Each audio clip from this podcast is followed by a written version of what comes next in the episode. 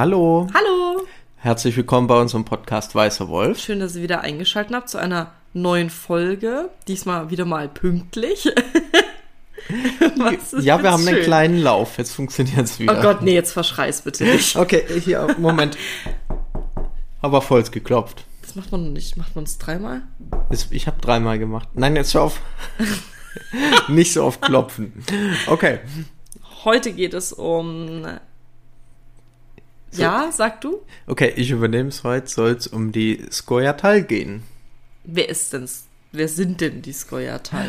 Also grob zusammengefasst ist das eine Gruppe von nichtmenschlichen ja, Kämpfern.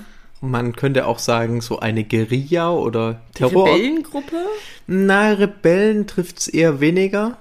Weil okay. die, also, ja, so Rebellen, Terroristen, Guerillas. So könnte man es vielleicht zusammenfassen.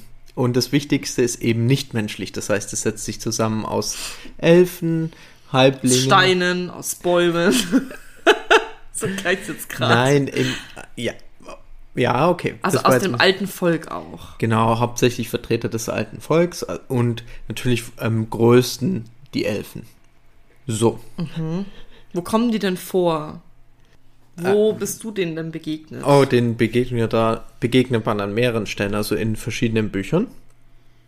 Dann begegneten man ihnen in Witcher 1. In Witcher 2 haben sie sogar eine recht große Rolle. Man verbringt da schließlich einen ganzen Akt mit denen. Also man kann sich sogar entscheiden, unterstützt man die Organisation oder den Anführer, in dem Fall den guten Jorvet, oder stellt man sich im Endeffekt dagegen. Und in Witcher 3 haben sie nicht so eine prominente Rolle. Das äh, ja, hat da auch Gründe, die in Witcher 2 zugrunde liegen. Und wo sie auch noch sehr interessant vorkommen, wo man auch vielleicht ein paar Sachen draus erzählen, ist in dem äh, Gwent Story Modus, also nicht Modus, aber in dem eigenen Spiel dieses Thronebreaker, was mhm. eben auf äh, Gwent basiert und wo es auch ja schöne Geschichten gibt und da kommen auch die Square vor, beziehungsweise auch so ein bisschen, man kann so ableiten Gründe, warum es diese Organisation gibt. Okay, ihr merkt vielleicht schon diese Folge, die führt Felix an, weil ehrlich gesagt ist es was, das ist nicht so mein Thema. Im Gegensatz so zu mythologischem oder so. Deswegen, Felix, erzähl doch mal, warum heißen die. Also ich stelle einfach ganz kluge Fragen ähm, die ich mir ganz spontan ausdenke und du antwortest einfach. Warum nennt man sie denn überhaupt Eichhörnchen? Woher kommt das? Also, weil das Symbol, äh, das sie tragen, ist ein Eichhörnchenschweif. Also, genau. Da, ich meine, es gibt noch ein paar andere Sachen. Es gibt so Trivia-mäßig was. Äh, und zwar gibt es im Italienischen das Wort, ich hoffe, das spreche ich jetzt richtig aus, Scoiattolo Tolo. Das war bestimmt richtig. ja, okay. Toll. Ich krieg, ich, ich, ich, krieg die Sachen aufs Auge gedrückt das und dann werde ich ausgelacht. Nee, aber das ist ein bisschen wie Jodel Skoiattolo. So, so ist Schweizerdeutsch. Ja, okay. Auf du jeden Fall ist, ist es das italienische Wort für Eichhörnchen. Ach, wir beide mal, wenn wir eine Fremdsprache mit reinbringen, herrlich. Okay. Aber im Griechischen gibt es auch noch ähnlich klingende Wörter. Ja, ja, sprich's aus. Da gibt es das Wort Skolotoi. Hm? Und das basiert auf, äh, oder meint eine herrschende Klasse im, beim Volk der Skythen. Und. Also einem antiken Volk, wohlgemerkt. Genau. Also natürlich antikes Volk. Interessanterweise, da sind auch ein paar Anlehnungen da, was äh, sozusagen das Kampfverhalten angeht, weil die Skythen galten als ziemlich begabte Bogenschützen, die auch gut reiten konnten. Also war ja damals, äh, also in der Antike ja ein sehr wichtiger Aspekt, reiten und gleichzeitig Bogenschießen zu können.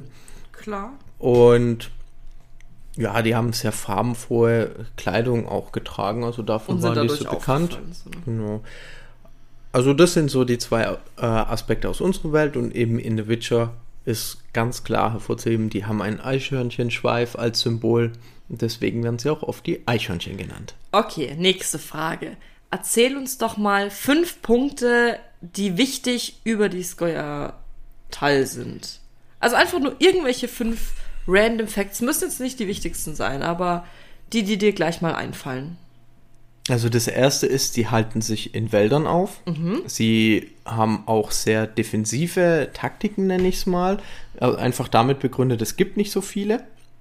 Dann ist Rückzug und dann gezielter Angriff besser. Genau, die, also im Prinzip eine Guerilla-Taktik. Ja, genau. Das heißt, unbewachte, kleinere Trupps angreifen und, und immer aus dem Versteckten agieren, deswegen auch aus dem Wald. Ne? Im Wald kann man sich gut verstecken, mhm. da kannst du aus dem Wald mit Bogen schießen. Das ist übrigens natürlich auch ein sehr wichtiger Aspekt, ne? dass sehr oft gute Bogenschützen sind. Und was ich sehr wichtig finde, ist, die Organisation erfolgt in eher dezentralen Kommandotrupps. Also es gibt jetzt keine zentrale Struktur, wie man es zum Beispiel bei einem Königreich kennt, wo König oder Königin an der Spitze ist und es dann eine Befehlskette nach unten bis zu den Armeen gibt, sondern es sind eher autarke Kommandotrupps, die eigene starke Anführer haben und in bestimmten regionalen Bereichen dann agieren. Okay, Nummer vier. Ähm, Was findest du noch interessant über die? Also vielleicht sogar zwei Punkte. Das eine Ja, das wäre dann vier und fünf. das eine ist, dass sie mit Nilfgaard in, äh, also ein, ein, Bündnis eingegangen sind. Da hören wir später auch noch was dazu, weil ich weiß jetzt gerade nicht mehr, wie das Land heißt, aber durch das Bündnis mit Nilfgaard haben sie, haben sie Land bekommen, wo sie sozusagen ihren eigenen autarken Elfenstaat aufbauen durften. Und das, okay. das andere ist, dass sie auch sehr radikalisiert sind. Deswegen sage ich, wir haben es jetzt nicht nur zwingend mit Guerilla-Einheiten zu tun, sondern auch geht schon in die Richtung Terrororganisation. Das heißt, teilweise haben sie eben auch Zivilbevölkerung angegriffen und das auf ja sehr brutale Art und Weise. Also vor allen Dingen in Thronebreaker gibt es da so die ein oder andere Situation, wo man was sieht, wo man sich denkt, okay, das ist jetzt sehr unschön, wie die Leute behandelt wurden. Okay, dann mal schon mal eine Frage. Hast du die unterstützt dann? Oder nicht? Es ist sehr schwierig mit denen, muss ich sagen. Nee, das war jetzt nicht die Beantwortung meiner. Lass mich raten, du hast sie unterstützt, aber die waren so brutal, dass du ein schlechtes Gewissen hast. Nein. Also, okay. das erste ist, in Witcher 2 habe ich sie nicht unterstützt, aber ich hatte eine sehr schwierige Entscheidung, weil ich das gut nachvollziehen konnte, was mhm. sie gemacht haben und es auch nicht so schlimm fand. Weil es ist halt eine kriegerische Umgebung. In Thronebreaker war es aber so, da habe ich äh, ja die ziemlich hart bekämpft. Oh, okay. Einfach aus dem Grund, du weil. Du Mensch, du Anti, Anti-Elf-Mensch. ne, ich habe versucht, beides zu machen. Also, vielleicht der Ursprung, dass sich diese Organisation gebildet hat, liegt natürlich in dem Rassismus der nördlichen Königreiche, wo ja, eben die ganzen. Ja ähm, Nichtmenschen, Anderlinge so diskriminiert werden. Und wir haben ja da auch die Situation von richtigen Pogromen. Also, dass in einem Dorf alle Elfen, Zwerge, Gnome zusammengetrieben werden und dann im besten Fall nur verprügelt und im schlimmsten Fall getötet. Und sowas kam da eben vor und auf Basis ja dieser Angst. Ich meine, die konnten dann natürlich nicht mehr in diesen Dörfern bleiben. Mhm. Die, also vor allem die Elfen hatten ihren kompletten Königreiche verloren und wurden dann zurückgedrängt und dann formt sich natürlich in den Wäldern dann in dem Fall diese Gruppe der Squirtal, die mhm. eben versucht dagegen anzukämpfen und teilweise war dann auch so das Thema, ja okay, wir versuchen wieder zurückzukommen zur alten Macht und die Menschen eben komplett äh, aus den Königreichen zu tilgen. Das war ja auch der Ursprung, dass sie die Menschen vertreiben konnten, um eigentlich einen Elfenstaat wieder herzustellen, oder? Ja, das war schon Oder es war halt der Wunsch. Wunsch. Also ja. es wurde mit der Zeit und später gab es sogar einen, einen, Schlachtruf unter den Mitgliedern, der war irgendwie die Menschen zurück ins Meer oder sowas. Genau, die Menschen bis zum Meer, ja. Genau. Ich meine, dadurch hast du diese Begründung für diese Radikalisierung der Gruppe, ja, aber natürlich... Du, du hast die Begründung für Kämpfe, aber die Radikalisierung ist ja immer ein bisschen über, sag ich mal, auch moralisch verständliche Gründe hinaus. Ja, ich glaube, das Bündnis mit Nilfgaard hat da auch keinen Gefallen getan. Also was natürlich so sind. Ausgangspunkt ist, so die eine Gruppe, die Menschen, äh, verüben ein Pogrom. Die anderen schließen sich zusammen als Skoyatal und überfallen dann zum Beispiel Handelskarawanen.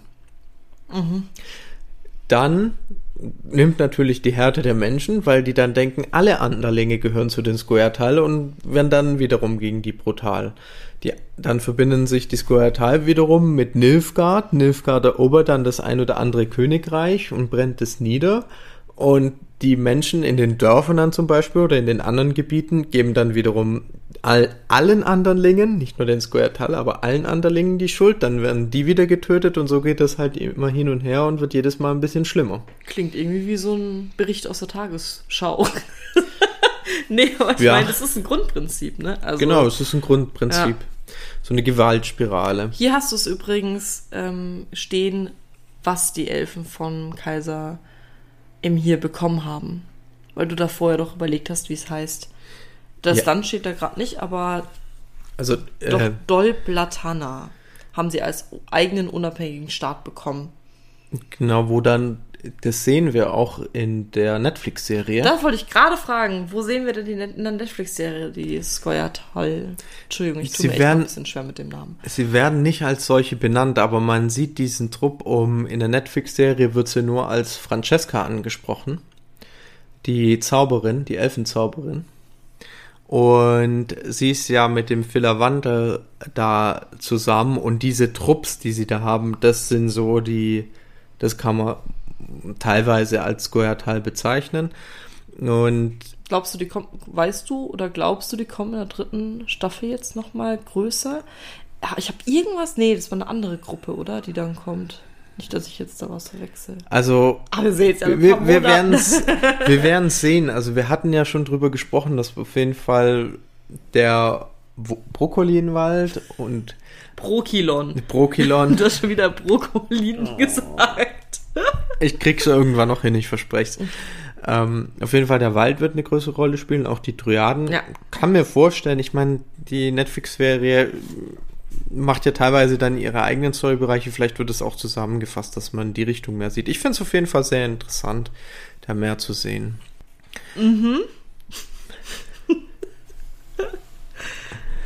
Ja, Gruppe stehe ich relativ neutral gegenüber. Ich mag Radikalisierung in keinster Form von irgendeiner Seite.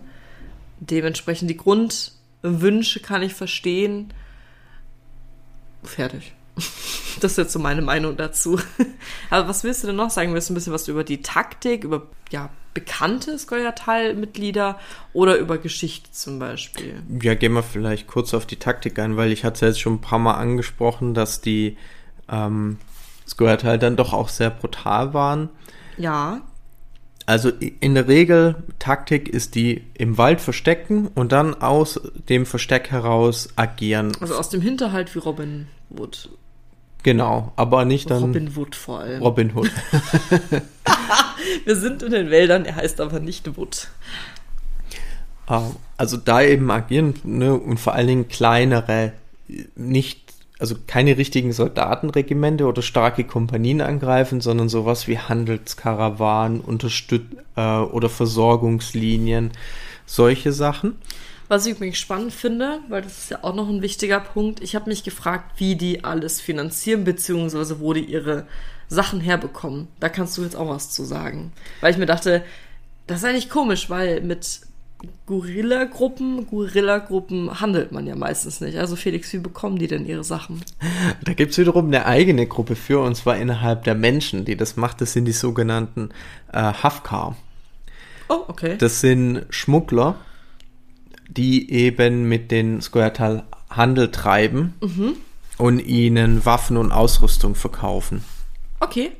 Die sind aber auch wiederum unter, unter den anderen Menschen teilweise beliebt? nicht beliebt und geächtet. Ja, klar, natürlich, verstehe ich, weil sie handeln ja mit den Feinden theoretisch. Genau.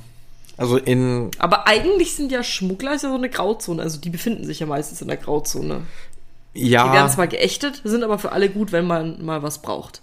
Genau, wobei die Hafka sich schon darauf spezialisieren, hier mit den Elfenhandel zu treiben.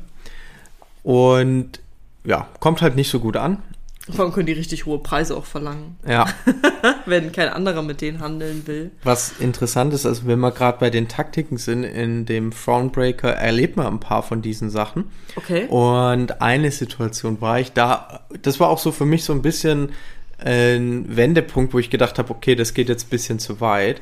Oh nein, das war. Und zwar haben die Skoyatal in dem Fall Folgendes gemacht. Die haben Gefangene an einen Baum gebunden, wo Harz austritt. Also haben den Baum ein bisschen an der Rinde verletzt, das Harz austritt, was wiederum Insekten angelockt hat, wo dann an die Leute herangegangen sind natürlich.